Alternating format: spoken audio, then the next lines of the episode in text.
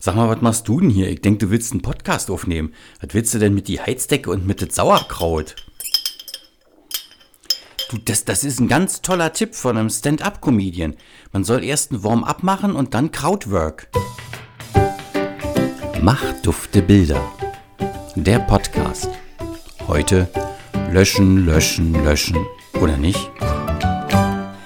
Seit es die digitale Fotografie gibt, sind die Mengen an Bildern viel, viel größer geworden, die wir machen. Und da stellt sich natürlich die Frage, wie und wann löscht man das Zeug eigentlich? Darum soll es heute gehen. Mein Name ist Thomas W. Salzmann. Ich bin Fotograf und Dozent für Fotografie, lebe in Bremen und komme ursprünglich aus Berlin.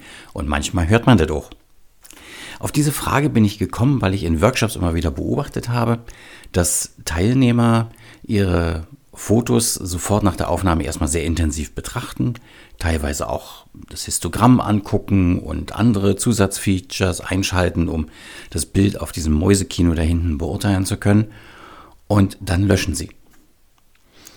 Der Sinn des Ganzen hat sich mir persönlich nicht so ganz entschlossen. Also ich habe das mal ganz früher gemacht. Allerdings waren da die Speicherkarten auch noch deutlich unter einem Gigabyte groß. Heute sind unsere Speicherkarten ja naja, gefühlt unendlich groß. Da passen Hunderte, teilweise Tausende von Bildern rauf, sodass man eigentlich doch selten in dem Zugzwang ist, direkt vor Ort zu löschen. Die Begründung, die dann kommt, ist natürlich auch eine sinnvolle, durchaus, das sehe ich ein. Dann heißt es immer wieder, naja, dann brauche ich zu Hause nicht auszusortieren. Gut, die mich kennen aus meinen Kursen wissen, ich bin auch nicht so der Freak, der gerne stundenlang, tagelang wochenlang vorm Rechner sitzt. Ähm, das kann mal vielleicht im Winter passieren, wenn es draußen dunkel ist, um der Depression zu entgehen. Aber ähm, ansonsten, nee. Also da bin ich doch lieber an der frischen Luft oder trinke ein schönes Käffchen oder sowas. Aber das ist natürlich nur meine ganz persönliche Meinung. Und deshalb wollte ich euch einfach mal mit hineinnehmen und euch ein wenig darüber erzählen, wie und wann ich Bilder lösche oder einfach ein bisschen meinen Workflow beschreiben. Also wie gesagt, ganz früher, als die Speicherkarten kleiner waren und man dann doch auch relativ schnell mal in Platznot geraten ist, habe ich auch Bilder gelöscht und aussortiert. Und manchmal mache ich das heute noch, vor allem wenn ich eine zu kleine Speicherkarte dabei habe, die große natürlich zu Hause habe liegen lassen. Ja, auch mir passiert sowas. Und ähm, dann vielleicht auch noch ein, ein paar Videos auf dieser Speicherkarte habe, dann sind die doch relativ schnell voll. Dann kann es auch passieren, dass ich mal vor Ort sage, ach komm, das und das löschte. Ähm, aber die Frage ist natürlich, welche Kriterien legt man dafür an? Nun muss man sich dazu ähm, sowohl den Sucher einer Systemkamera vielleicht wie eben auch das äh, Display von äh, digitalen äh, Kameras angucken, um zu sagen, naja, wenn ihr das mal vergleicht, wie dieses Foto aussieht, wenn es euch die Kamera zeigt und wenn ihr es vergleicht am Monitor vielleicht zu Hause oder wenn man es ausgedruckt sieht, da sind doch Welten dazwischen. Und das finde ich so schwierig, es eben einfach vor Ort zu beurteilen. Gerade wenn dann vielleicht noch die Sonne scheint und ähm, ja, erkennt man noch weniger. Und auch ich war jetzt die Tage mit meiner Systemkamera unterwegs. Also die hat einen elektronischen Sucher, das heißt, ich sehe im Sucher das, das, das Bild A so, wie es wird und B kann mir auch dann äh, das fertige Bild nochmal im Sucher ansehen auf so einem kleinen Monitor. Der ist natürlich besser abgeschattet. Da sieht man die Farben schon besser, aber auch da muss ich sagen, hm, schwierig, schwierig, schwierig zu beurteilen.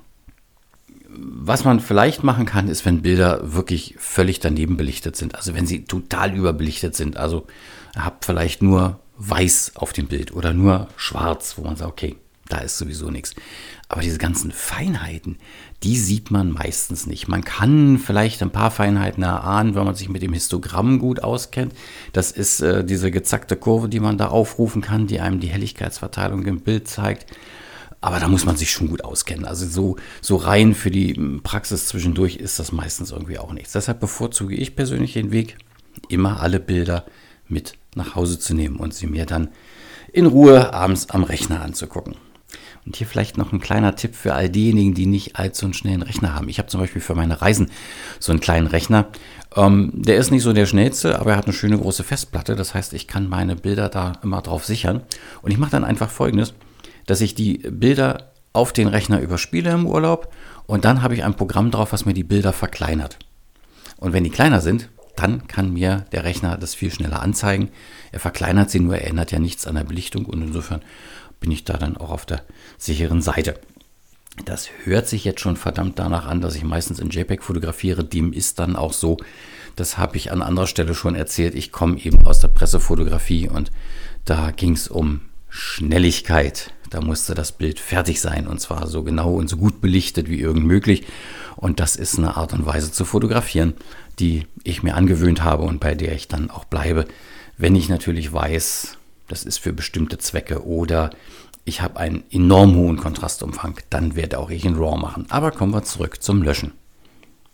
Also ihr seht, ich beurteile meine Bilder dann lieber an meinem Monitor, ähm, der in der Regel dann auch kalibriert ist. Gut, der für einen kleinen Urlaubslaptop, der nicht, aber ansonsten hier zu Hause, der ist kalibriert.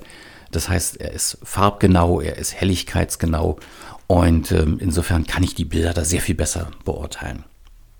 Und dann, dann lösche ich. Nee, auch nicht. Ähm, ich gehöre zu den Fans, die sagen, äh, Speicherkarten sind eh groß genug, speicher mal alles ab. Jetzt haltet er mich wahrscheinlich endgültig für bekloppt, aber auch das wiederum hat einen Grund. Ich fotografiere ja nur schon ein paar Jahrzehnte. Und da habe ich selbst zu analogen Zeiten etwas festgestellt, was sich in digitalen Zeiten natürlich noch intensiver wiederholt, wie ich finde. Da vergehen zwei Jahre, drei Jahre, vier Jahre, fünf Jahre und dann gucke ich mir die Originalbilder mal wieder an.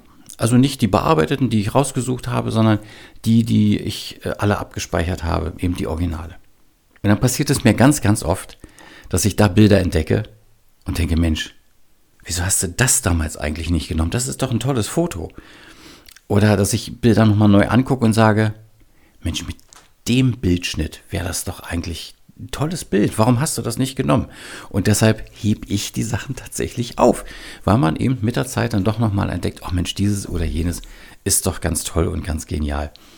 Also ihr seht, von den Originalen lösche ich fast gar nichts und das sieht dann eben so ein bisschen aus wie in meinen alten äh, Negativordner, wo die analogen Negative drin sind. Da habe ich ja auch nicht die einzelnen schlechten Bilder rausgeschnitten aus dem Negativ, sondern habe die behalten.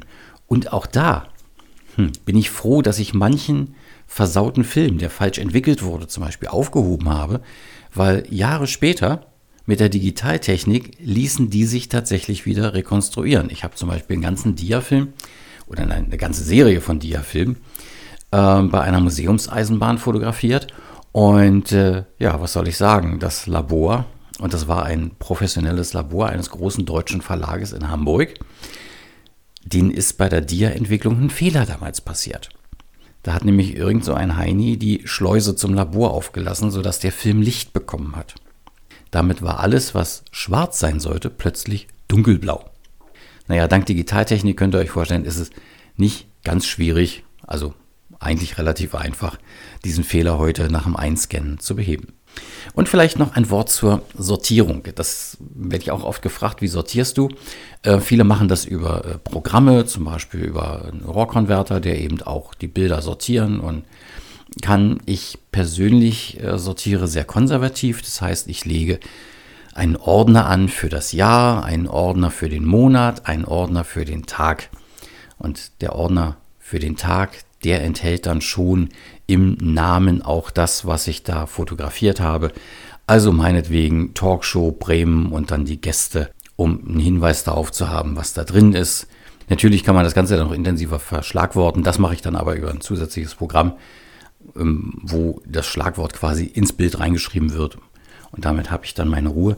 Ähm, warum mache ich das so? Weil ich festgestellt habe, wenn man von einem Programm äh, aufs andere wechseln will, ist plötzlich die Sortierung weg.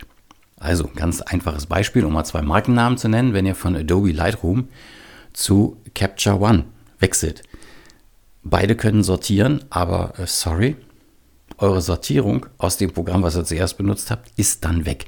Und deshalb sortiere ich lieber konservativ. So ein bisschen, ja, wie damals dieser Mann aus der Waschmittelwerbung, nicht? Da weiß man, was man hat. Ihr seht, ich bin kein so großer Fan vom Löschen. Ich hebe lieber alles auf. Ich äh, schmeiße an anderen Dingen dafür sehr viel weg. Also ich habe keinen so großen Kleiderschrank zum Beispiel und auch meine Bücherregale halten sich in Grenzen, weil ich da immer wieder regelmäßig aussortiere. Aber ganz ehrlich, bei Fotos, die digital sind, die verbrauchen doch heute keinen Platz mehr. Die Speicherkarten und die ähm, Festplatten sind so groß so mächtig, da kann man genüsslich alles drauf lagern und notfalls muss man dann mal eine neue kaufen. So ist das eben. Und dann hat man ein großes Archiv. Wenn man das einigermaßen sinnvoll sortiert und äh, pfiffigerweise dann vielleicht noch hier und da verschlagwortet, dann findet man auch die Sachen ganz schnell, die man braucht. So, das soll es gewesen sein heute von mir. Ich äh, sage Tschüss und Bye-bye. Bis hoffentlich zum nächsten Mal. Und noch mehr über mich findet ihr natürlich auf meiner Homepage www.machduftebilder.de www.mach-dufte-bilder.de Sag mal, was ich dir schon immer mal fragen wollte, was wolltest du als Kind eigentlich mal werden? ach, weißt du, als Kind, da habe ich immer davon geträumt, Sprecher zu werden und vor großen Menschenmengen und großen Menschenmassen zu sprechen, sodass die mich alle hören. Na, kannst du das vielleicht mal vormachen? Gerne. Bonbon, Hermannplatz, Übergang zur U-Bahn-Linie 8. Bonbon, Südstern. Bonbon, Gneisenaustraße. Bonbon, Mehringdamm, Übergang zur U-Bahn-Linie 6.